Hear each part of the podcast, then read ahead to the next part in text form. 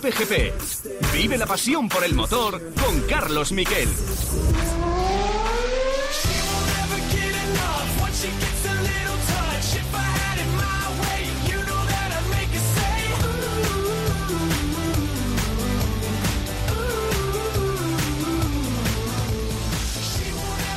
¿Qué tal? Buenas tardes, bienvenidos a Cope GP. Y estamos en un mundo que está atrapado en una espiral de incertidumbre por el famoso coronavirus. Se habla ya de una posible recesión en la Unión Europea por ese brote de la transformación de ese virus que empezó en China en otra cosa un poco distinta y que ha afectado sobre todo a Italia y está llegando al resto de Europa. Se habla de que puede entrar en recesión. Cuidado con el coronavirus, sus efectos económicos. A veces uno hasta piensa mal de las cosas que pueden pasar. Y ese coronavirus lo que nos ha dejado es que no va a haber inicio del Mundial de MotoGP el próximo domingo. El Gran Premio de Qatar no se va a disputar en la categoría reina. Solo se van a disputar Moto 3 y Moto 2 en un horario que ya se ha suministrado, un horario un poco diferente. Pero ¿por qué Moto 3 y Moto 2? Que es una cosa un poco rara. Bueno, vamos a hablar, vamos a explicarlo. Primero, evidentemente no va a haber penalización económica para Dorna por hacerlo así. Pero aparte de todo, es que Moto 3 y Moto 2 estaban ya allí porque se habían quedado después de realizar unos test este pasado fin de semana. Es decir, habían pasado los controles cuando eran más suaves. ¿Qué sucede? Que Qatar ha endurecido los controles y todo aquel ciudadano italiano que vaya a la frontera de Qatar tiene que estar 14 días de cuarentena obligatorios. Evidentemente eso impide la disputa mundial en el que el 40% de la familia mundialista es italiana. Y por eso se ha tenido que aplazar el Campeonato del Mundo o se ha tenido que suspender la carrera de MotoGP. Eso es muy bueno para Mar Márquez. ¿Por qué? Porque no solo se suspende Qatar, sino que además, noticia de esta mañana, Tailandia se pospone. Va a intentar buscar otra eh, ubicación. Ese gran premio que iba a ser el 22 de marzo se eh, quiere ubicar en septiembre, pero se pospone Qatar. El gran beneficiado, Mar Márquez. ¿Por qué? Porque tiene un mes más. La temporada empezaría, esperemos que empiece, el 5 de abril en el circuito de eh, las Américas, en Austin, en Texas, y tendría o va a tener un mes más para recuperarse. Pero hace unos días estuvo en Madrid Mar Márquez haciendo un juego con periodistas, que ahí estuvo Borja González, eh, bueno, jugaban adivinanzas con periodistas, jiji, jaja, buen rollo. Cuando ganas todo es buen rollo, eso es el, así es el deporte. Cuando pierdes, eh, cuando ganas en el deporte, al menos lo que yo he conocido durante 20 años, todos eh, aparecen amigos debajo de las esquinas. Cuando pierdes, la derrota es para el deportista que pierde, nada más. Él solo tiene que estar frente a lo que le pasa. Por suerte, Marc Márquez está ganando, está arrasando, lo está haciendo de maravilla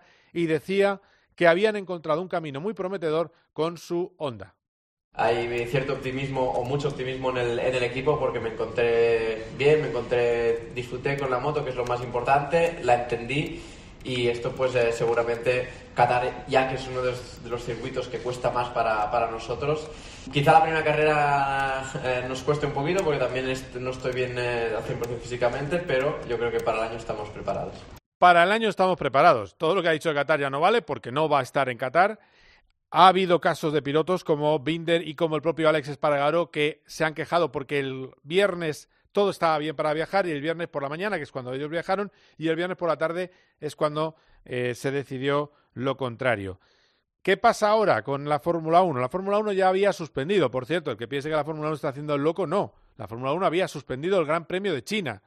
Lógico, es el Gran Premio de China. Shanghái eh, no hace grandes eventos deportivos desde hace bastante tiempo pero tiene todo ese inicio del Mundial en una zona bastante complicada del campeonato y también hay bastantes italianos en la Fórmula 1, eh, no solo Ferrari, hay técnicos de Pirelli, hay mecánicos en otras escuderías, está también Alfa Romeo, está eh, Haas, que es un equipo americano, es un equipo suizo, pero tienen bastante influencia de Ferrari, es decir, que si hubiera algún problema en la frontera no podrían disputar la carrera y sería realmente eh, grave. Pero, ¿qué ha dicho la Fórmula 1? y el organizador de Australia, que se disputa el Gran Premio de Australia. Bahrein ha dicho que las medidas en la frontera se van a limitar a controles más exhaustivos, es decir, controles de temperatura a los ciudadanos italianos, pero que no hay cuarentena. El único temor ahora mismo en la Fórmula 1 es que Bahrein, que es el día 22, no se pudiera hacer porque por el contagio del miedo, pues eh, tomen la misma decisión que ha tomado Qatar. Ese es el único temor. Pero se va a hacer el Gran Premio de Australia. A día de hoy, hasta ahora, cuando escuché este podcast, es lo que hay. Y de hecho eh, me consta que las acreditaciones se han retrasado hasta el último momento de ese Gran Premio de Melbourne y hoy lunes se han dado ya las acreditaciones, es decir, que se está tirando todo el procedimiento hacia adelante. ¿Y por qué es tan importante que lo decimos ahora, aunque sea el día 15 de marzo? Porque este miércoles tienen que salir los coches y todo el equipamiento para la ciudad australiana. Este, estos últimos días hemos vivido el que es el ensayo general, el Gran Premio Cero. Es muy importante siempre la pretemporada como muestra de lo que puede ser el Campeonato Mundial de Fórmula 1. Y lo que hemos visto a pie de pista, que hemos estado allí a pie de pista, primero, eh, tengo que deciros que para mí la agilidad, y llevaba el DAS puesto, llevaba ese sistema de, de doble rotación de la dirección, el eh, coche de botas, la agilidad que tiene Mercedes en el tren delantero no la tiene nadie, ni Red Bull. Es impresionante cómo pasa por las curvas. Y lo que tengo que deciros también es que, y sin embargo, bajaron el pistón, con lo cual ese último día corrieron menos los Mercedes de lo que, de lo que estaba previsto. El más rápido fue, eh, al final, no fue un Mercedes, bueno, perdón, fue Valtteri Bottas, pero medio segundo más lento que la semana anterior. El 15-7 de la primera semana es el que ha valido como mejor tiempo de las dos semanas. Octavo lugar para Carlos Sainz. Pero el problema de Carlos Sainz se llama el Mercedes Rosa. El otro día os lo contaba el viernes, os lo contaba en el partidazo. Me han dicho que han llegado, en algún momento dado del fin de semana, eh, de estos últimos días, han llegado a poner piezas de color plata en el coche. Bestboard, deflectores de color plata. ¿De qué color, qué, qué, equipo viste de plata? ¿Qué equipo está pintado de plata? Bien, es fácil la respuesta, ¿no? Mercedes. Bueno, pues el Mercedes rosa, es decir, un Mercedes del año pasado, con solo pequeños detalles que cambian los pontones para refrigerar, es el coche que está reventando y que tiene pinta de que va a reventar la clase media. Es el Racing Point y es sensiblemente más rápido que Carlos Sainz. Estamos hablando y que eh, Lando Norris. Estamos hablando de medio segundo por vuelta.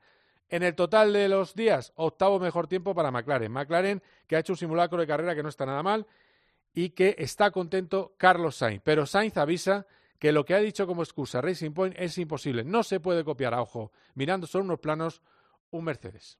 Y luego yo, por lo que he podido preguntar a mis ingenieros, digo, oye, ¿por qué no hacemos nosotros un, Mercedes? Si lo han clavado, es una, parece que lo han calcado, ¿por qué no se puede hacer? Y me dicen, es imposible, es, imposible calcar, es imposible, porque hoy en día todos los detalles en Fórmula 1 están en el detalle, el, último segundo de performance. Así que a mí cuando mis ingenieros me dicen que es imposible, me lo creo y me voy a mantener al margen de esos comentarios. En fin, que es legal porque lo ha autorizado la FIA. Eh, es un equipo B, pero sin las cortapistas que tienen también otros equipos B como Alfa Tauri o como eh, puede ser Alfa Romeo.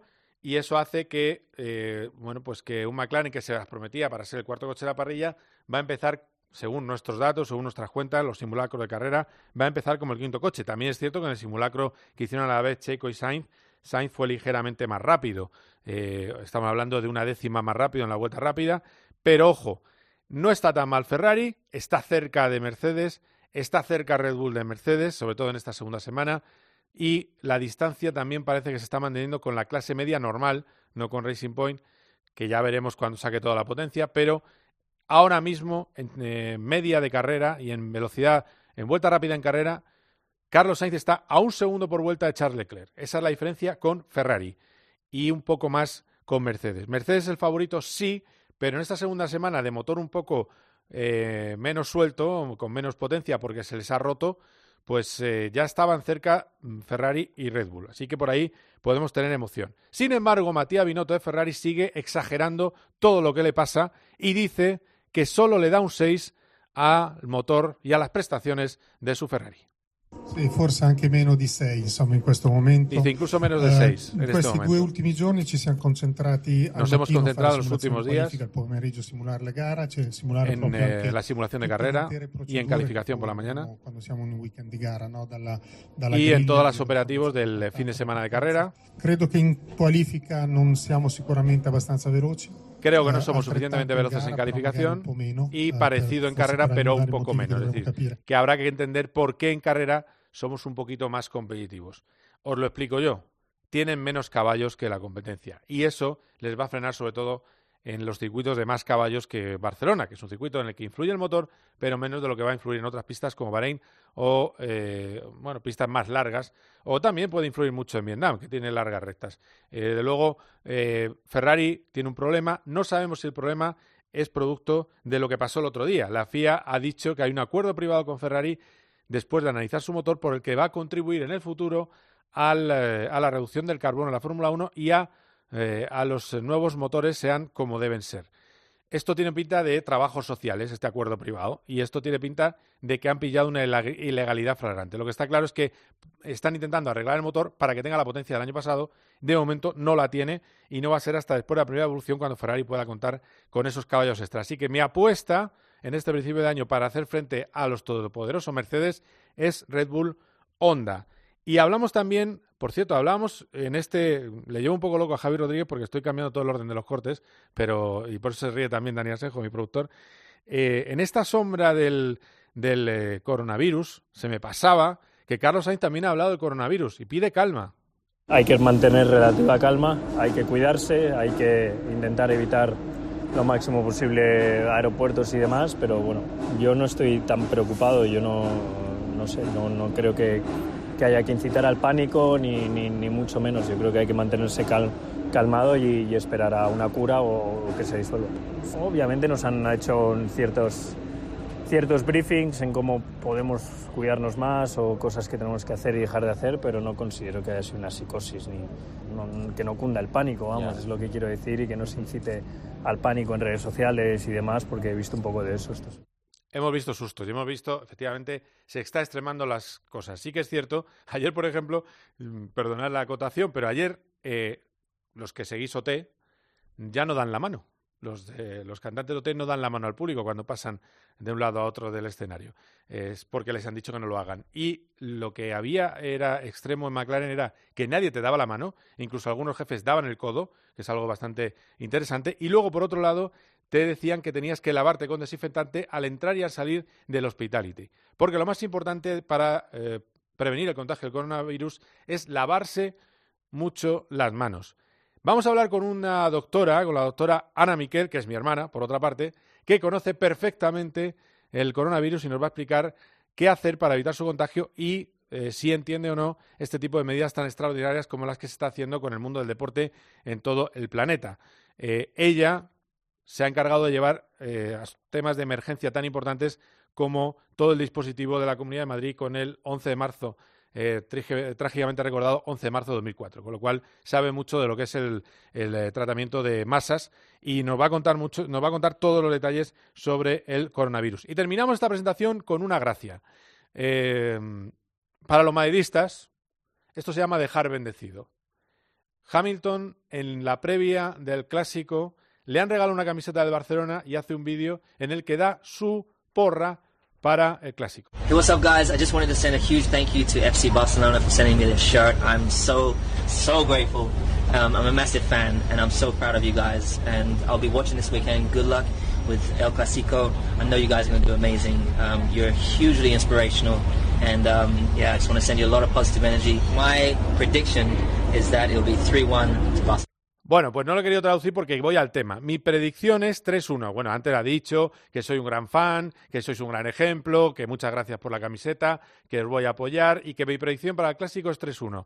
Para el Barcelona, también a veces tengo dudas si él sabía que se jugaba en el Bernabéu, pero el caso es que ha dicho 3-1 para el Barcelona, efectivamente 2-0 para el Madrid y se lo ha recordado Carlos Sainz. La próxima vez apunta mejor y enfoca mejor las cosas. Bueno, vamos a hablar enseguida de motos y enseguida hablamos con el apunte médico de lo que está pasando en todo el mundo con el coronavirus. Quedaos ahí. Además analizaremos también la pretemporada de coches con Andy Souce, con Marco Manseco. Es un COPGP jugoso. Quedaos ahí. Hasta ahora, COPGP.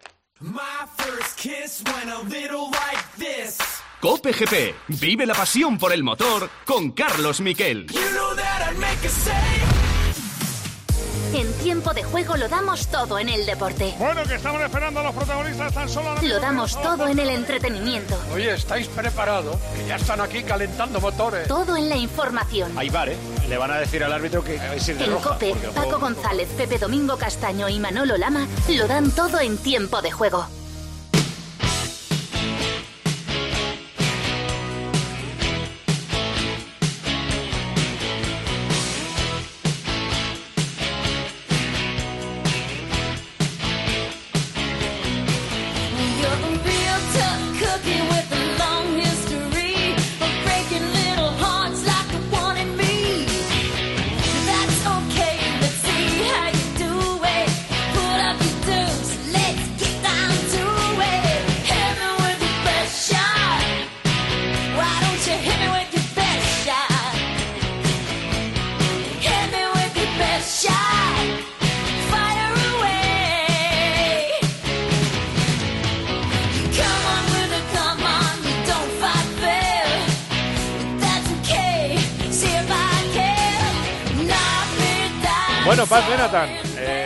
Quería yo hacerme el moderno con la banda sonora de la última de Harley Quinn y ha llegado Javier Rodríguez y ha dicho, no, no, la versión moderna no, la antigua, la de Paz Benathan. Bueno, pues aquí la tenemos.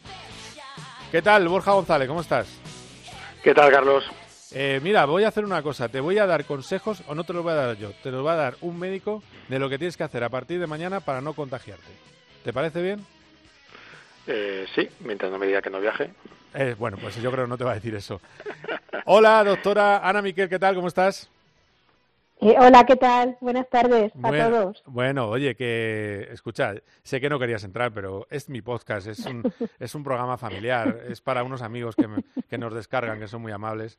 Y, y al final, oye, como sé que lo comunicas muy bien y lo cuentas muy bien, eh, explícale, porfa, a Borja que tiene que huir de la, de la gota media. Tiene que tener cuidado con la gota media. Es muy importante la gota media. Lo que es la gota media, la gota gruesa y la gota pequeña. Es importante para todo esto. Bueno, sí, porque la- la- el tamaño de la gota lo que nos está diciendo es eh, con cuánta distancia nos podemos contagiar unos de otros. Y en una gota media sabemos que nos podemos contagiar cuando estamos a menos de un metro, metro y medio. Por eso lo que una de las recomendaciones es que haya una cierta distancia entre las personas que pueden emitir a través de estornudos o a través de la tos esas gotas de tamaño intermedio, una distancia que puede estar pues de uno a dos metros, mejor dos que uno, pero una cierta distancia.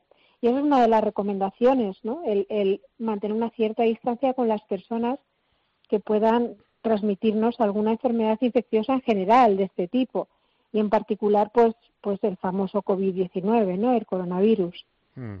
Y eh, además, y sobre todo, es mucho más eficaz lavarse las manos mucho que la máscara, ¿no? Que llevar una, una máscara, una careta. Claro, es que la, la mascarilla realmente, las mascarillas quirúrgicas, que son las que conoce todo el mundo, están hechas fundamentalmente para que las personas que están infectadas, pues cuando estornudan o cuando tosan, esa gota media, esas gotas, pues no salgan, no salgan y no se puedan depositar o bien en- cercana a la, a- a la boca, a la nariz o a los ojos de otra persona a la que puedan contagiar directamente o en una superficie en la que permanezca durante un tiempo y, el virus nos pueda pasar a nuestras manos y de nuestras manos a la zona de, la boca, de la nariz o de los ojos.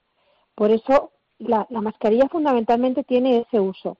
Y luego hay otras mascarillas que son, eh, que lo que fundamentalmente son, tienen una protección mayor y esa protección las usamos los profesionales sanitarios para intentar paliar que nos contagien. Pero realmente el problema, hacer este tipo de gota media, está en que puede caer en cualquier superficie. Nosotros podemos tocar esa superficie y después tocarnos la cara. Entonces, ¿qué ocurre? Que tocarnos la cara es algo que hacemos de una manera totalmente involuntaria y lo hacemos muchas veces al día. Y al llevarnos las manos a la cara con el virus, pues podemos transmitirlo y podemos autoinocularnos el virus a nuestra boca, a nuestra nariz o, nuestra, o nuestros ojos. Incluso si tenemos una mascarilla puesta, generalmente intentamos colocárnosla y al colocárnosla probablemente nos podemos transmitir más. Con lo cual, la principal medida es, bueno, pues evitar el contacto cercano con personas que estén infectadas y que nos puedan, a través de la tos y el estornudo, transmitir. Y el lavado de manos, correcto, hay un montón de vídeos por internet con cómo se debe hacer el lavado de manos. Primero un lavado con agua y jabón. Y luego, si además tienes una solución hidroalcohólica, estupendo. Mm. Pero el lavado con agua y jabón, jabón hecho durante medio minuto, algo más de medio minuto, eh, eh, eh, friccionando las diferentes partes de las manos es muy, muy eficaz, elimina el virus y evita que nos lo, nos lo pasemos nosotros mismos. Esa es la razón fundamental. Claro, que la- eh, la- sí, pero eh, perdónate, Cortana. Eh, a ver, mm, pero ahora mismo lo que acaba de decir Qatar, para que no haya carrera, es que eh, todo ciudadano italiano tiene que estar 14 días en la frontera, mm, eh, bueno, de cuarentena. ¿Eso es exagerado? ¿Es la manera de frenar la propagación? No lo sé. ¿Tú cómo lo ves? A ver, tal y como yo lo veo ahora mismo, estamos en una fase en la que, bueno, los diferentes países probablemente están en diferentes fases, ¿no? No es la misma situación que hemos vivido en China, en la que conviven con el virus en determinadas partes como si fuera otro virus de la gripe, igual. No es la misma situación en, en Italia, en la que probablemente se trata de contener que no llegue a la población más vulnerable, que la situación que tenemos en España, en la que sobre todo se trata de identificar muy bien los casos, aislar muy bien los casos e intentar que eh, esos casos no contagien a otras personas. Y por eso la labor un poquito de, salud pública, de vigilancia de los casos, es la más importante.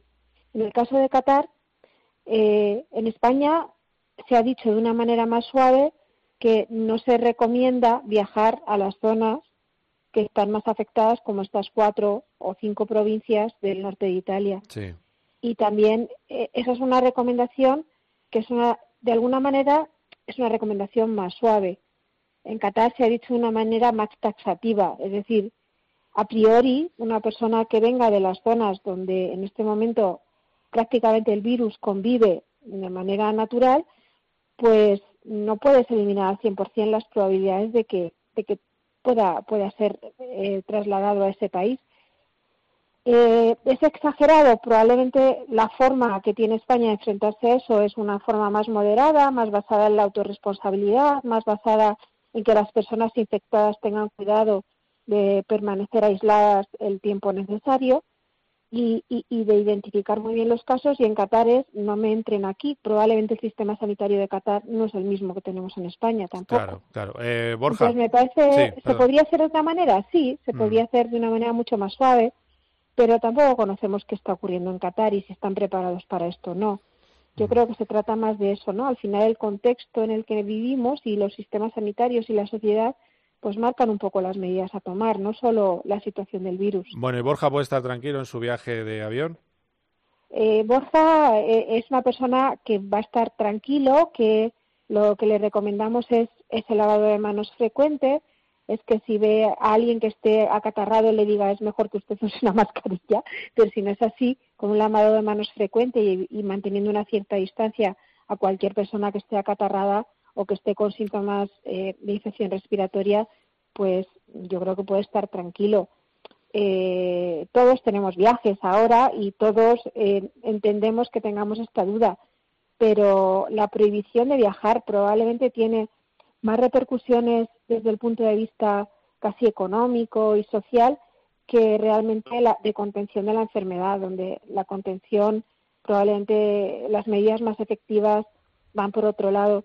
Yo esta mañana, yo paso consulta eh, en, mi centro de salud y esta mañana les decía a mis pacientes que si algo vamos a sacar bueno de este COVID-19, que a lo mejor aprendemos a taparnos la boca para toser o estornudar con el codo, aprendemos a lavarnos la mano, las manos bien y aprendemos las medidas que realmente son eficaces para prevenir cualquier infección respiratoria. No olvidemos que la gripe tiene una mortalidad incluso mayor que este COVID, ¿no? Entonces, mm, eh, bueno, pues, pues a lo mejor estamos aprendiendo lo que tenemos que hacer para no transmitirnos mm, no solo el COVID-19, sino cualquier otro tipo de infección, sí. Eh, Borja, ya has visto que quién habla bien de la familia, ¿no? Ya te estás dando cuenta, de todas maneras. me he quedado, me he quedado sorprendido.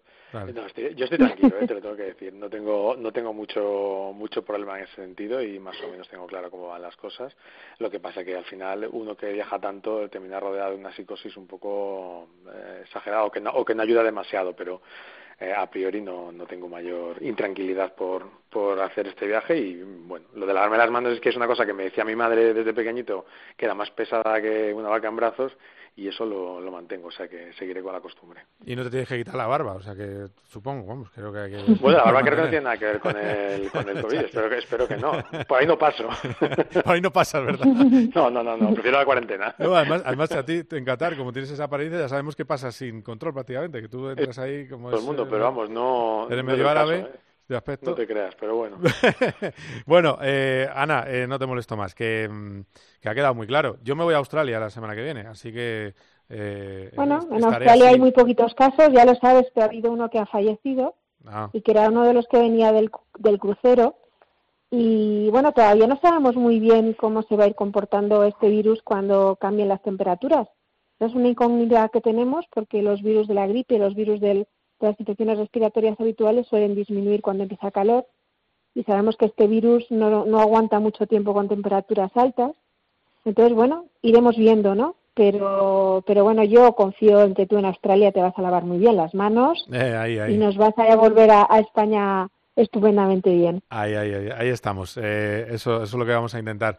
Eh, bueno, es, que como antes de que te de despedirte, contarle a mis oyentes que estamos hablando con una persona que ha dado conferencias en la OTAN, ¿eh? No estamos hablando con, con alguien que sea cualquiera. Eh, en Washington, en la OTAN, una vida de estas viajera como la de toda la familia. Pues es lo que digo yo, que la oveja negra soy yo, que pero no pasa nada, orgulloso estoy. Muy bien. Eh, hermanita, que vaya muy bien, ¿eh? Un abrazo. Venga, un abrazo. Hasta luego, chao, chao.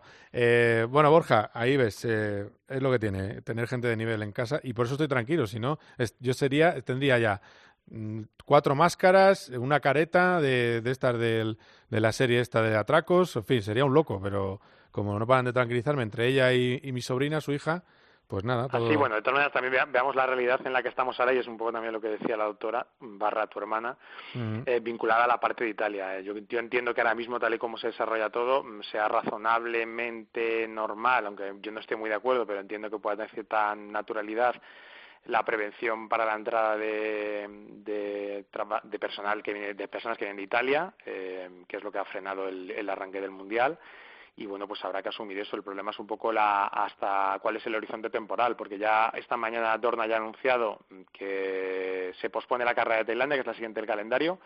A priori la idea es llevarla a septiembre, eso va a comprimir mucho el calendario, pero se quiere rescatar la carrera. Qatar MotoGP en principio no se disputará, eh, me refiero después de, este fin de semana, es decir, arrancaremos con Moto 2 y con Moto 3.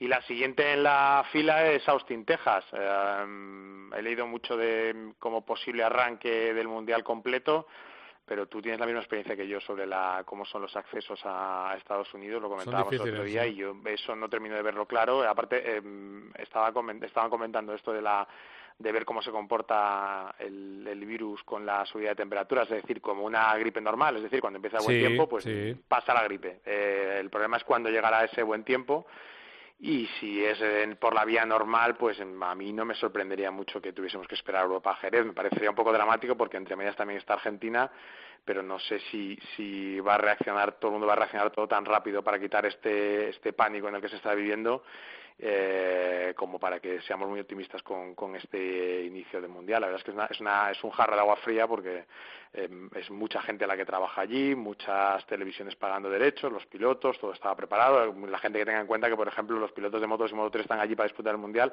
el material de los equipos de MotoGP está también allí. Eh, los boxes se quedaron montados después desde Qatar, los pilotos tienen su material allí, monos, cascos, etcétera, y todo eso hay que recogerlo. Hay gente de los equipos que va a tener que viajar, de los equipos de MotoGP que van a tener que viajar a, a Qatar. Algunos ya estaban allí porque en prevención Suzuki dejó un grupo de gente. Yamaha, por ejemplo, no desplazó a los japoneses. En Honda también había japoneses que serán los que se encarguen de, empezar a mover el, el, material y el resto tendrá que mandar también dos tres personas para que desmonten boxes, hagan cajas y que esas cajas viajen. Pues entiendo que de momento con la idea de Austin. Supongo que paralizarán ese viaje y esperarán con el material en Qatar para ver exactamente cómo se desarrolla todo, porque no creo que sea muy lógico mandar todo a, Austin con la duda de saber si tienes que volver a mandar todo de vuelta. Pero bueno, de momento estamos así y es un poco la, en lo que nos hemos visto envueltos, que por otra parte, y viendo cómo se estaba moviendo todo, pues era, era esperable. Eh, por cierto, eh, va a haber carrera de Moto 2 y Moto 3, no lo olvidemos. Jorge Martín es nuestro mayor favorito en, Moto 2. Eh, a ver, ¿qué horarios hay? Porque hay que actualizar horarios, que hay unos horarios actualizados y, habrá que, ver que, a qué hora hay que estar atento porque lo vamos a dar en tiempo de juego. Cuéntanos. Sí, hay, bueno, o sea, creo que hay que intentar, mm, ya sé que no, que MotoGP no es o sea, Moto 2 y Moto 3 no son MotoGP, pero hay que intentar darle la relevancia que tienen las dos categorías, sobre todo lo que ha hecho tú en Moto 2, se han terminado los test y los españoles han, han sido de los más fuertes. Jorge Navarro tenía un ritmo increíble, Martín, como has dicho tú, es uno de los favoritos, mm, aunque ha estado lesionado durante toda la pretemporada.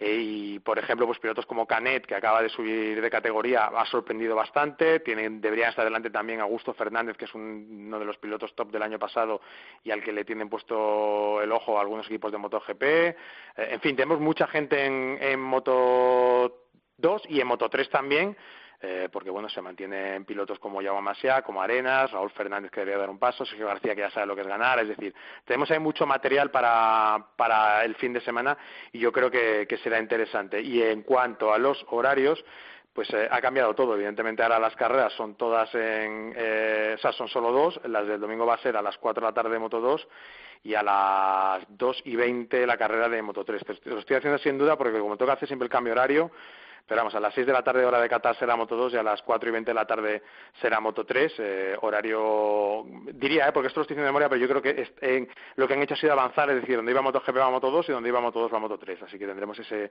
ese calendario. Me estoy liando un poco con los horarios que has dicho, Borja, sinceramente. No, no me ha quedado muy claro. No, no, te digo que los horarios que estaban previstos, como siempre, eran Moto 3, Moto 2, Moto GP, en, en ese orden, y el horario de la carrera de MotoGP se va a utilizar para la carrera de, Moto 2. Así va a ser a las 4 de la tarde y la carrera de Moto 3 a las 2 y 20. Digo, ah. luego están todos los entrenamientos, pero bueno, ese va a ser hora de España, ¿eh? A ver, espera. Decía lo del cambio porque tengo que hacer la, cuenta para atrás. Qué pronto, ¿no? 2 y 20. Sí, sí, pero este año iban a ser muy pronto las carreras porque los pilotos de ah. MotoGP se, se quejaron por el por el eh, tema de la bajada de temperatura, entonces eh, forzaron a que hubiese un cambio para este año para, eh, a que se corriese de 6 a 7 de la tarde. Es por eso por lo que la carrera de motos se corre de 6 a 7. A partir de las 7 de la tarde normalmente empieza a bajar bastante la temperatura, hay humedad, se complica el, grip de la pista y bueno, pues hubo una reunión el año pasado, les prometieron que lo iban a cambiar para este año, lo han hecho porque el año pasado se corrió de 7 a 8, pero bueno, al final no ha subido para mucho. De hecho, esto generaba ciertos problemas porque el domingo no es festivo en Qatar y para los comisarios de pista tienen que utilizar gente que trabaja allí en, pues en, trabajadores obreros de distintas factorías, etcétera, que se apuntan para ganar un extra. Y claro, los horarios de este año, al ser mucho antes, eh, complicaba encontrar gente disponible que pudiese ir al trabajo y luego irse al circuito a trabajar porque las carreras eh, empezaban a, la una de la tarde. Así que, bueno, ahora, digamos, juegan con un margen de que empiezan un poquito más tarde y veremos a ver pues qué espectáculo dan las dos categorías pequeñas con esa lástima de no poder ver el arranque de MotoGP. Lástima es más para unos que para otros, ¿eh? Mira Viñales el ritmo que tenía. Sí, es verdad. Y mira Marquet, y mira Marquet los problemas que tenía en el hombro, supongo que nunca llueve a gusto de todos, pero esta vez eh, me imagino que a, Marc mm, no le provocará pesadillas ni le quitará el sueño el que no vaya a correr en Qatar, que además es un circuito el de los Sainz que siempre suele ser complicado para la onda.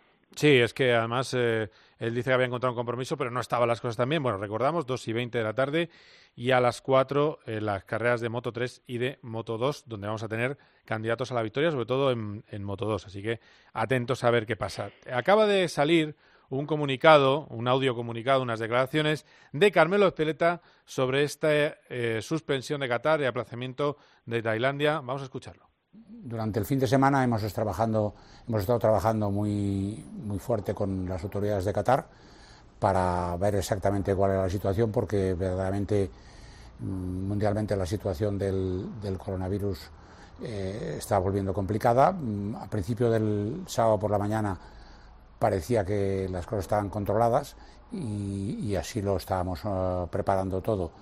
Luego, durante el, transcurso del día del sábado, mm, unas ciertas noticias llegaron sobre la posible prohibición mm, a los, eh, a los residentes en Italia para poder llegar al, al Gran Premio. Como todo el mundo sabe, la colonia de italianos y residentes en Italia que participan en el Campeonato del Mundo es muy, muy importante y obviamente sin ellos no podíamos hacer eh, la clase MotoGP. Bueno, pues eso, pues así, lo ha explicado muy bien, lo de Qatar, por qué eh, se ha hecho esa decisión con Qatar y eh, además la decisión de Tailandia es de los organizadores. Es que a mí me importa mucho porque luego es que hay que pagar. O sea, quiero decir que si una tele no tiene gran premio, se puede quejar y decir, no, no, a mí me descuenta ese gran premio. Pero claro, en el de en el de Qatar, al final yo creo que lo arreglan con Moto 2 y Moto 3.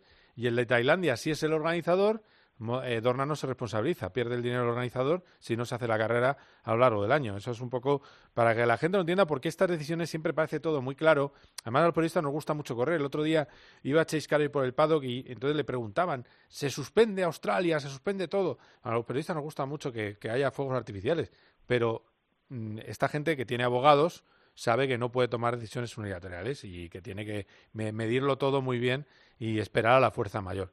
Eh, dime si me equivoco, Borja, pero vamos, yo creo que... sí, no, no, así. Hay muchos contratos y tienes que hilar muy fino. Eh, es verdad que la situación, pues, del viernes que estaba todo controlado al domingo eh, se, se anula, pues hay un salto muy grande. Por ejemplo, ayer lo comentábamos, eh, Alice Espargaros había desplazado, se desplazó ayer mismo a Qatar con la familia para disfrutar el Gran Premio. Había otro piloto también, Brad Binder, que también había viajado hasta allí. Bueno, pues los dos tenían que buscarse la manera de volver hoy para, para sus respectivas casas y, y bueno, pues ha sido todo muy precipitado y hay muchos intereses, mucho quilar. Me imagino que mucho por detrás, que le habrá ardido el teléfono a, a Carmelo Espeleta. Eh, aquí también está implicada la Federación Internacional, la Asociación de Equipos.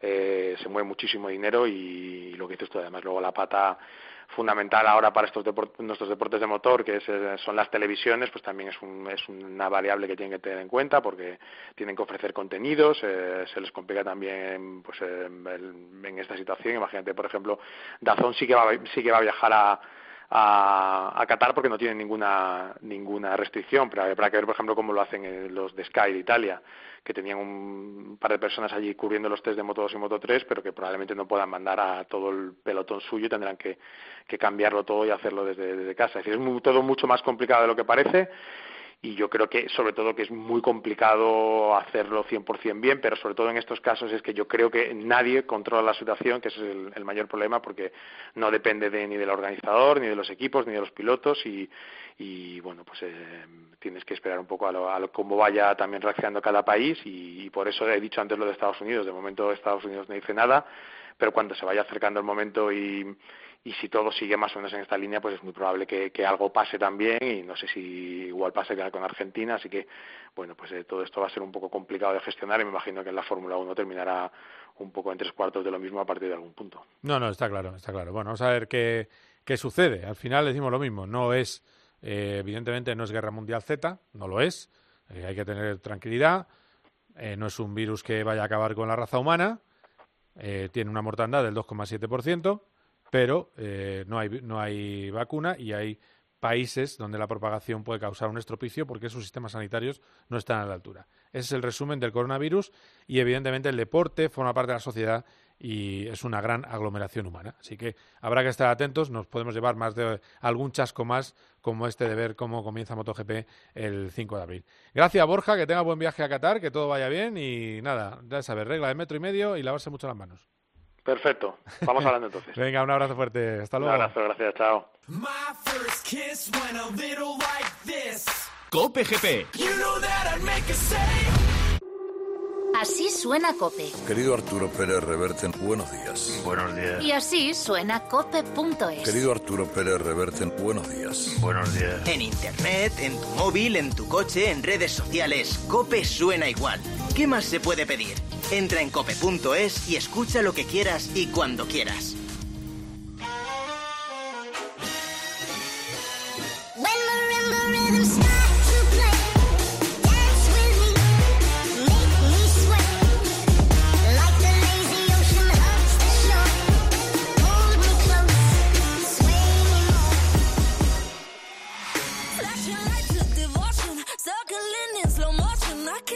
Bueno, aquí sí, aquí sí, es una versión de un clásico, pero forma parte de esa banda sonora que hemos traído hoy a, a COPE Y eh, al hilo de esta banda sonora vamos a escuchar lo que me contaba Carlos Sainz. Carlos Sainz dice que va por la Q3. Y eso sí, que creen que puede estar más cerca de la cabeza de lo que pasó el año pasado y que ese es el objetivo, pero que no le preocupa si hay dos equipos que por la regla, el artículo 27 bis, que es copiar a su casa madre, están medio segundo por delante. Bueno, eh, este es Carlos Sainz. Viendo un poco los, eh, la pretemporada y viendo cómo va el coche, eh, podemos decir que es tu mejor pretemporada en Fórmula 1 y ahora, te hago la segunda Esta ya me la habéis hecho, me la has hecho alguna vez. es mejor pretemporada. Es del repertorio, sí. Ah, las pretemporadas están para hacer test y yo hoy he hecho todos los test que he querido, he probado todos los neumáticos que he querido, he podido sacar mis conclusiones y en eso base en que ha sido un muy buen día y que estoy muy contento con, con los test que he hecho. Lo de la mejor pretemporada es si, si fuese a Australia con opciones de hacer la pole. Para mí eso sería tener una pretemporada increíble, pero eh, desgraciadamente no, no vamos a Australia con opciones de pole y ya ojalá tenga algún día la mejor pretemporada y os pueda decir que, que, tengo esa opción. Viendo todo lo que puede, lo que has visto hasta ahora, ¿es la Q3 un objetivo razonable en Australia? Para McLaren siempre. Yo creo que a partir del año pasado para McLaren tiene que ser el objetivo la Q3. Insisto, si se cuelan dos Racing Points y dos Alfa Tauri y estarán ellos segundo de, de sus respectivos equipos A y McLaren aún así está un segundito en quali, no me vais a ver muy disgustado eh, después de la quali porque McLaren ha hecho lo que tenía que hacer. Vamos a subir un poco la música, que te, que te gusta.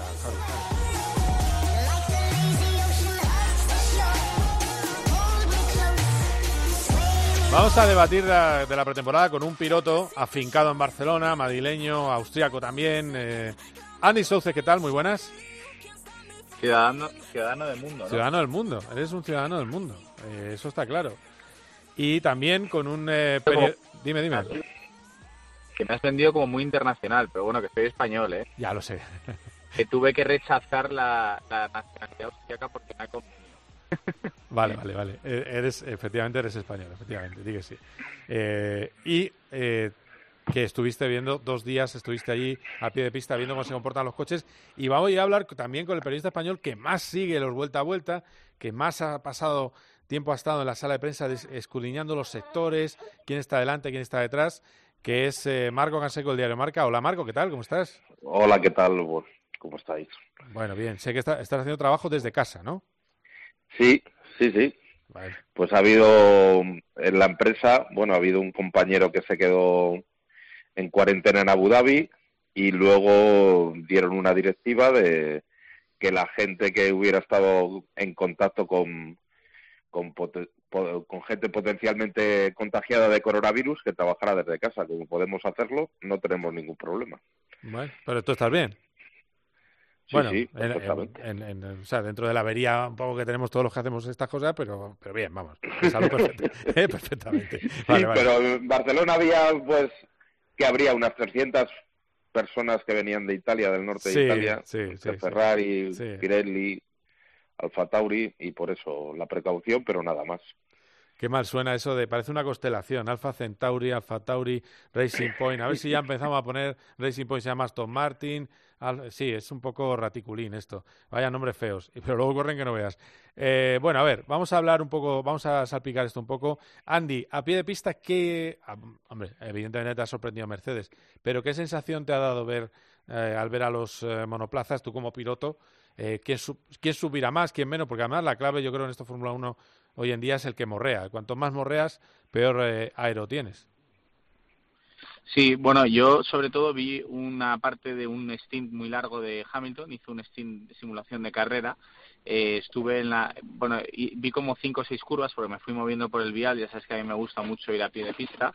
Y la verdad es que eh, vi, por un lado, un comportamiento muy neutral del Mercedes, como ya nos tienen acostumbrados, eh, un Hamilton mm, cero errático, es decir, un simulacro de carrera que prácticamente clavaba eh, cada vuelta, salvo las vueltas que a lo mejor podía coger tráfico, como es normal y un coche muy eh, bueno sobre raíles con una facilidad tremenda para hacer cada vuelta al mismo tiempo no esto ya de por sí ya no solamente es un coche rápido sino que también es un coche entre comillas fácil de conducir y previsible que esto es muy importante luego el Red Bull me sorprendió mucho hablo un poco en orden de clasificación según lo que creo que va a pasar si es en Australia que corren en Australia o en el primer circuito en el que al que vayan ¿no? Por cierto, ya te digo yo que al principio, de, al principio he aclarado que el cuarto destacado es para es Racing Point, o sea, Mercedes Rosa, pero para mi gusto. Pero bueno, sigue, sigue, perdona. Por añadir. Sí, por eso hablábamos de Mercedes, ahora de Red Bull, entonces el Red Bull, eh, bueno, muy buen chasis como ya nos tiene acostumbrados. Honda se habla de que tiene un motor que está o va a estar a la altura del Mercedes. Eh, veremos a ver si es así, porque si es así, eh, sí que es cierto que pueden estar a un nivel muy alto y un coche muy bueno, sobre todo en el tren delantero, eh, muy rápido, muy ágil en el cambio de dirección, como ya está, estamos acostumbrados, pero quizás un poquito más crítico de la zona trasera. Es decir, final de recta de Verstappen eh, era siempre un uyuyuy en el cambio de dirección que bueno, mmm, al final pues eh, ya viste que se hizo tres o cuatro trompos, es decir, Sí, es un coche mm, quizás un poco más peliagudo de conducir, más, más sensible de, de la parte trasera y que llevarlo al límite quizás sea un poco más difícil que el Mercedes. Y por otro lado, eh, el tercero pues estaría Ferrari, que yo creo que tiene un poquito más de subviraje quizás que, que los dos rivales eh, que acabamos de comentar ahora y que a priori no parece que estén a un gran nivel, pero sí que es cierto que la pretemporada del año pasado fue un poco exagerado el, el, el performance de Ferrari y luego llegamos a Australia y nos encontramos con bueno pues con algo muy diferente. Y luego sí que es cierto que en la tabla media de la parrilla tenemos ahí como una especie de empate técnico donde probablemente, como bien dices, el Racing Points, eh, digamos, se desmarca un poco y es que efectivamente es una copia del Mercedes del año pasado. Me imagino que el padre Stroll habrá comprado los eh, planos del Mercedes y, bueno, eh, Mercedes también está en su total derecho de vendérselos si quieren, ¿no? Lo que sí que es verdad es que esto hace pues que otros equipos como McLaren, por ejemplo, que se curraron muchísimo la, el año pasado y que este año están a un nivel bastante bueno, quizás sufran más en el campeonato eh, y Carlos lo tenga más difícil para conseguir esa sexta plaza porque los Racing Point van a estar muy muy fuertes a principios de temporada sobre todo. Claro. Eh, por cierto, está, está hablando tu hija que tiene la misma labia que su padre. ahí la tienes, mírala, mírala. Mi niña, mi niña, ella dice niña. ¿Cómo se llamaba? ¿Cómo se llama? Valeria. Valeria, Hola, Valeria. Hola, Carlos. Di Carlos. Hola. Saludando. Di Carlos. ¿Cómo dices Carlos? Cayo. Cayo, dice Cayo, qué maravilla. bueno. 18 meses, ¿eh? Que lo sepas. Cayo. Muy bien. Eh, Marco, estoy como mientras me voy recogiendo, me acabo de derrumbar con la niña. Eh, dime tu, tu valoración de, eh, sobre todo, eh, no sé, yo creo que se nos están dejando lo del podio un poco, ¿no? Con esto de, del Mercedes Rosa, con Carlos. Sí, bueno, la opinión de, de Andy, que es la de un profesional, yo estoy prácticamente de acuerdo en todo, pero con un matiz. A, a Hamilton se le rompió el penúltimo día el motor y usaron tres unidades en seis días. Una con un problema de tubo eléctrico, la otra parecía que era que era, bueno, no se sabe porque no han dicho motivo. Una y el último día Botas, Sí, ese sí, perdón. Y el último día Botas tenía también eh, humo blanco durante muchas vueltas durante su simulación de carrera por la tarde. Así que ahí podrían tener que bajar el, el grifo un poquito para y eso daría lugar a que se igualara todo un poco y le daría una oportunidad a Red Bull de, empezar fuerte la temporada. Y luego, el, a mí lo, de Racing Point me quedan dudas, porque en la simulación de carrera del viernes por la tarde, eh, Carlos fue más, más, rápido que Checo, pero además en el tramo donde coincidieron, que era el tramo central con, con el C2, con el duro, sí. era tres, cuatro décimas por vuelta más rápido Carlos que, que Checo. Y ahí no hay mucho donde esconder, porque se empieza la carrera más o menos con el depósito lleno y, y no hay mucho de donde, donde disimular. Eh, es un poco el rendimiento real. Veremos luego si es verdad o no. Pero yo al McLaren le veo un poco más fuerte. Creo que no descargaron, no hizo la descargada de Renault del último día de Richardo, ni ese tipo de cosas. Yo confío en que, en que podría estar luchando por esa cuarta plaza y, y quizá un pelín por delante de Racing Point. Uy, Mira, nos das un poco de ánimo. También tengo que decirte, a mí la duda que tengo, yo, yo he visto los mismos tiempos, la duda que me entra es si, eh, además con la amenaza que ha habido de fiabilidad de Mercedes, eh, cuánta chicha llevaba puesta de mapa motor Carlos y cuánta llevaba eh, Racing Point. puede variar mucho. Desde luego, en, a una vuelta, a una vuelta sí que es cierto que había cuatro decimitas ahí flotando en el ambiente y las cargas hasta donde ellos eran bastante parecidas. Eh, no sé. Bueno, ojalá, ¿eh? Ojalá, ojalá tenga razón. También te digo, a Stroll hay que ganarle. Vamos a ser realistas. O sea, no creo que Stroll vaya a ser el hombre más constante del mundo durante la temporada. Con lo cual, un Racing Point en 22, 21 carreras, pues uno de los dos puede ser eh, presa de Carlos. Ahora, el otro. Y luego hay, un tema importante.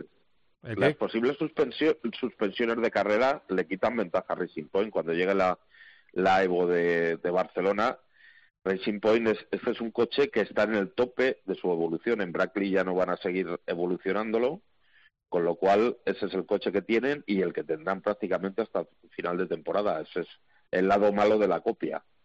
A ver, que no va a eh, tener prácticamente evoluciones. A ver, Andy, Andy, que... dime.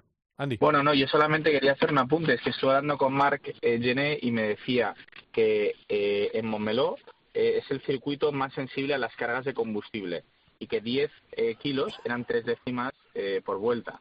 cosa que me sorprendió porque yo sabía que había un impacto importante, pero tres décimas, eh, claro, es verdad lo que, o sea, habéis hecho los dos un apunte muy interesante. Por un lado, comparar cargas de combustible que no se pueden trampear si haces un stint entero de carrera porque has de empezar con el, con el depósito a tope y terminas sin gasolina. Entonces, eso es perfectamente comparable. Pero, por otro lado, el apunte también que has hecho tú, Carlos, a Marco, de que, de que los Mercedes ya tenían problemas con los motores y que a lo mejor les dijeron a Racing Point, oye, bajar un poco el mapa de motor, que no podemos permitirnos otra rotura. ¿no? Esto también es, es posible, pero que a una vuelta el Racing Point va a estar, eh, yo creo que por delante o, al menos al mismo nivel que el McLaren, esto yo creo que es así. Es así, se lo van a poner difícil a McLaren. Y es que no hay equipos malos este año, es que hasta el Williams tiene buena pinta en pista. Eh, Eso te iba a decir, que, llega un momento que, a ver, encima nosotros no somos pilotos. Yo estaba de pie de pista y decía, pero qué difícil es ver uno que venga, que venga como un churro. O sea, van rápido, muchos, eh, van bastante deprisa. E incluso los que parecían ir peor como el Williams o, o también eh, Alfa Romeo, que a mí no me gustó nada en pista. Pero, pero es un no, no te gusta relativamente, porque rápido van no se ve mal a ningún coche de la parrilla. O sea, lo, lo, lo, increíble de esta pretemporada es que el año pasado tú ibas por la pista y veías al Williams y daba un poco de pena. Que es, es que no puede frenar, no, no gira, no tal. Veías diferencias importantes. Ahora mmm, te cuesta mucho reconocer a los que realmente destacan sobre el resto, porque como digo, en la parte media de la parrilla que todos van muy bien. Tengo que preguntar qué es el asunto raro, enigmático, que es el, eh, y ahí a lo mejor primero se moje Marco, que se va a mojar más, el tema del acuerdo con Ferrari. Acuerdo confidencial, Ferrari va, han analizado su motor y resulta que Ferrari a partir de ahora va a ayudar a, disminuir la huella de carbono en la Fórmula 1 y también con los futuros eh, motores de Fórmula 1 y que lo que pasa en el motor de Ferrari queda bajo estricto secreto.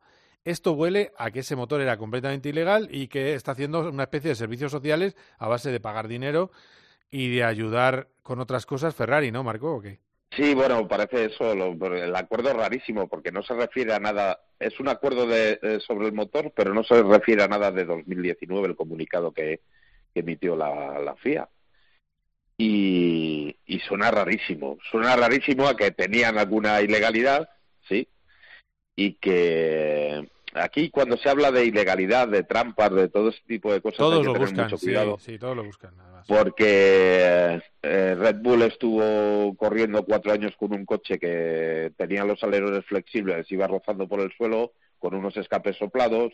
Eh, Mercedes ha tenido ventaja durante mucho tiempo y curiosamente acusan de hacer trampa al único que no ha ganado el campeonato en, en 11 años lo cual es bueno, a mí También. me resulta un poco curioso. Sí, sí, tam- también. me resulta un poco curioso. Sí, sí. Y además, además Y- con mensajes, y- ah, tramposos, tal. Bueno, pues sí. Sí, Y- sí, pero bueno, aquí que le todos ganáis, buscan, claro. todos buscan el límite, que es lo que hizo Ferrari, y ahora le han dicho que ese límite es más bajo. Pues sí, yo creo que este es lo que tú decías. Eh, al final, eh, eh, Marco, efectivamente aquí todos intentan hacer trampas.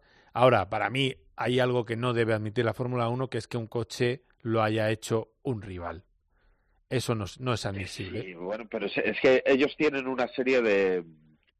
eh, Pero entonces, ¿para qué- para qué de- existe McLaren o Williams? que está hecho, que no está hecho en la misma fábrica, que está hecho, eh, tiene la columna de dirección, tiene una, se- una serie de piezas que tienen que demostrar que son propias de la escudería que las hace. Le pasa también a Alfa Tauri, al antiguo Toro Rosso. Eh, pero eh, también es un bordea la legalidad porque se sabe, y las palabras de Sainz fueron clarísimas el viernes, yo hablo con mis ingenieros y me dicen que es imposible copiar un, uh, un coche a ojo de otro equipo y que sea igual. Lo que venía a decir es que se puede fotocopiar si te dan los planos, pero que no se puede copiar. Y ahí yo creo que debería debería entrar la FIA un poquito a es una cosa es que es un año también de transición y Y es más, y hay más libertades, viene- me parece a mí, sí. Sí. El año que viene creo que todo esto eh, va a cambiar y se va a acabar porque porque los chasis van a ser mucho más iguales que los que son ahora. Las normas de medidas de los suelos, de todo esto, van a ser prácticamente estándar.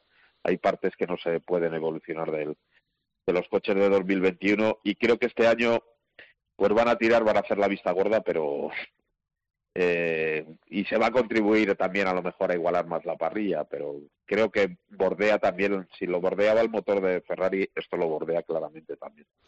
Bueno, Marco, pues eh, seguiremos hablando. Eh, hemos un poco analizado todo y estaremos atentos a todo lo que pasa en Australia. Confío que se va a hacer porque ya a estas alturas es muy difícil dar marcha atrás. Es un envío de, tendría que ser muy una fuerza mayor, muy mayor que no hubiera Gran Premio en, en, Australia el 15 de marzo. Así que sí, porque el fin de semana ya están viajando los trabajadores y, El y el los materiales algunos salían el miércoles. El miércoles, el miércoles salen los algunos eh, los coches ya salen el miércoles, también mucho material. Es un eh, es un envío de material carísimo. 2.500 personas se mueven con la Fórmula 1. En fin, que esto no es ninguna broma y es verdad que Australia no es un país que esté entre los eh, peores del mundo en este momento, ni mucho menos. Así que, en fin, que todo, todo confiemos que salga bien. Gracias, Marco. Estamos en contacto. Un abrazo fuerte. Un abrazo. Hasta luego, Carlos.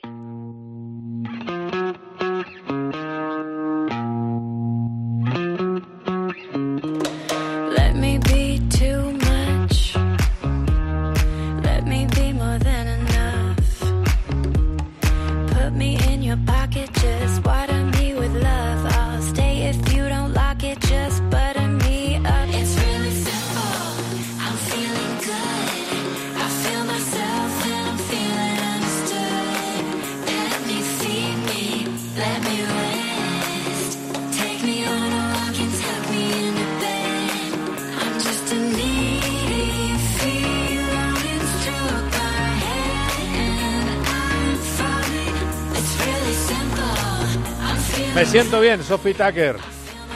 Como nos sentimos bien cada vez que hablamos con Carlos Balazar. Hola Charlie, ¿qué tal? ¿Cómo estás?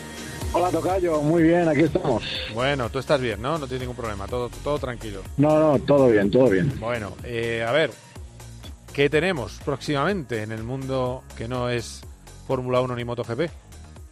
Pues, Pocas cosas, nada. El solar, ¿no? Más allá de la NASCAR. Ah, la NASCAR, GT bueno. World Challenge, sí, hay GT World Challenge en Estados Unidos. Sí. Pero, pero nada, nada, no. Pero la eh, World Challenge la- no, no, no va a Andy, ¿no? Eh, no, esta, esta no es la que, la que va a correr, o sea que bueno, es porque no deja de ser una competición y como estamos ya ávidos, se nos cae la baba ya, estamos ahí, ay, que queremos algo, Sí, sí, pues sí. cualquier cosa que, que haya nos, nos vale para echarnos la, la boca.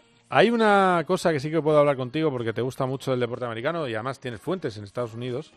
De hecho, hemos hablado de, de todo lo que ha pasado con Fernando, hemos hablado largo y tendido eh, con Fernando Alonso, que es el que me cuentes por qué es tan importante el ingeniero que va a tener Fernando Alonso para las 500 millas de Indianápolis. Bueno, pues entre otras cosas, es el ingeniero que tuvo Takuma Sato el año que debutó Alonso y que ganó la carrera. Eh, con lo cual, es un tipo que en su currículum pues ya tiene un- unas, unas 500 millas, con lo cual eso es importantísimo. ¿Por qué también es importante? Bueno, pues porque eh, con la experiencia que tiene SP, eh, que ya hemos dicho, que sería el, ah, no porque se haya juntado con McLaren, sería el McLaren de, de la Indy, por detrás de los tres equipos grandes, aunque no a tanta distancia como en la Fórmula 1, Sí. pues este tener a este tipo, que ahora mismo no recuerdo el nombre, Sí, es que eh, sí, ya te lo digo yo el nombre, ya te veía. Te da. Craig Hampson. Craig Hampson es el, Exacto, el eh, ingeniero que fue ingeniero Eh, de, eh, Sebastián, de Sebastián Bourdais, entre otros, y además de Takuma Sato, claro. Eh, y bueno, te da ese plus de, de- de que sabe dónde está y cómo moverse. eh, me decía los tres grandes, para que la, la gente que no lo sepa. Los tres grandes, evidentemente, And- eh, Penske, Andretti y el tercero, y Ganassi. eh, Ganassi. Vale, porque no metes en grande en Indy 500 a Carpenter. Mm, de- uf. Digamos que sería el, el, el cuarto junto a SP McLaren en discordia, ¿no?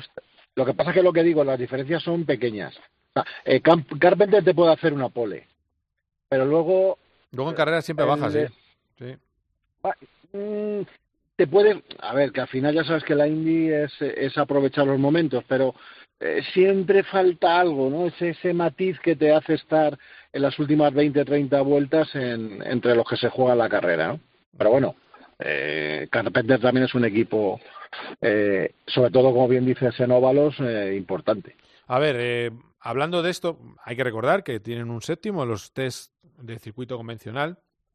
Aún está sin decidir, pero puede que Alonso corra el Gran Premio de circuito convencional de Indianápolis, ante de Indianápolis, para un poco desentumecer eh, los músculos con monoplazas.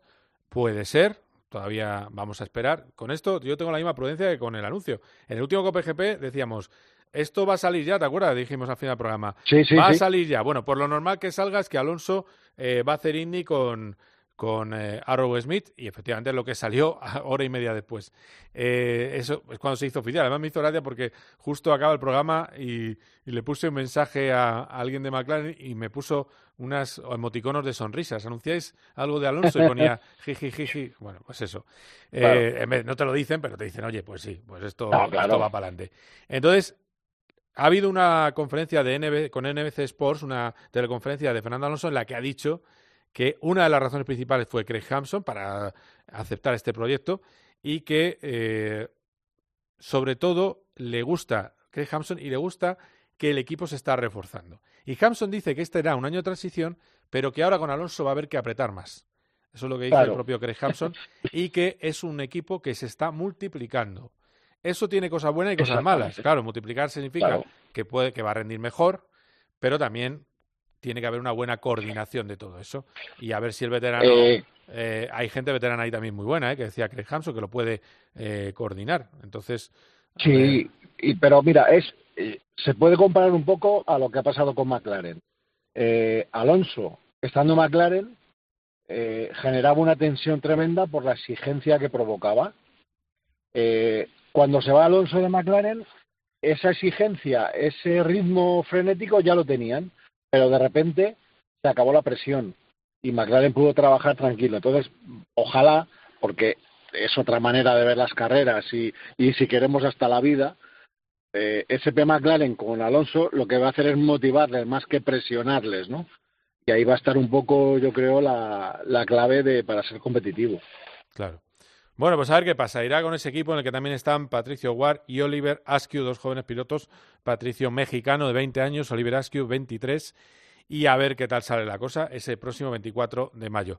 Muy bien, Charlie. Y Pues, cómo cambia el cuento, cómo eh, muy rápido, cambia el cuento de Alonso estar con, con, con veteranos, como estuvo en, con Andretti, sí. ahora ser el casi el veterano del, del equipo con la poca esa.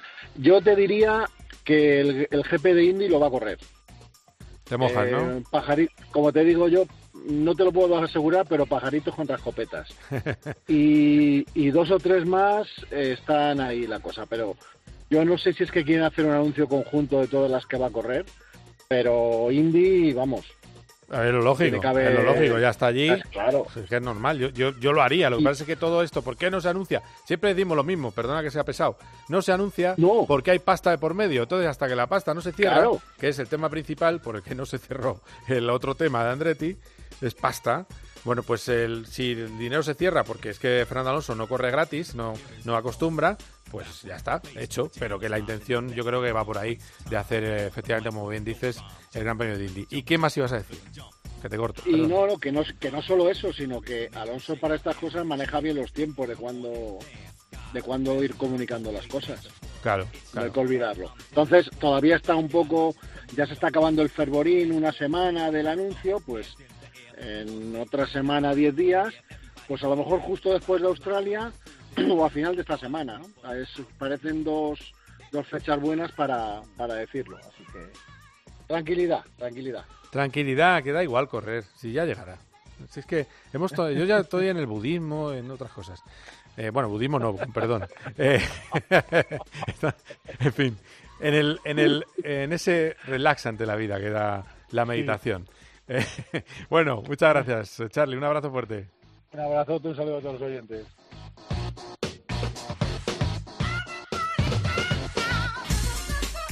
Bueno, pues seguir bailando. El mundo sigue girando con y sin virus.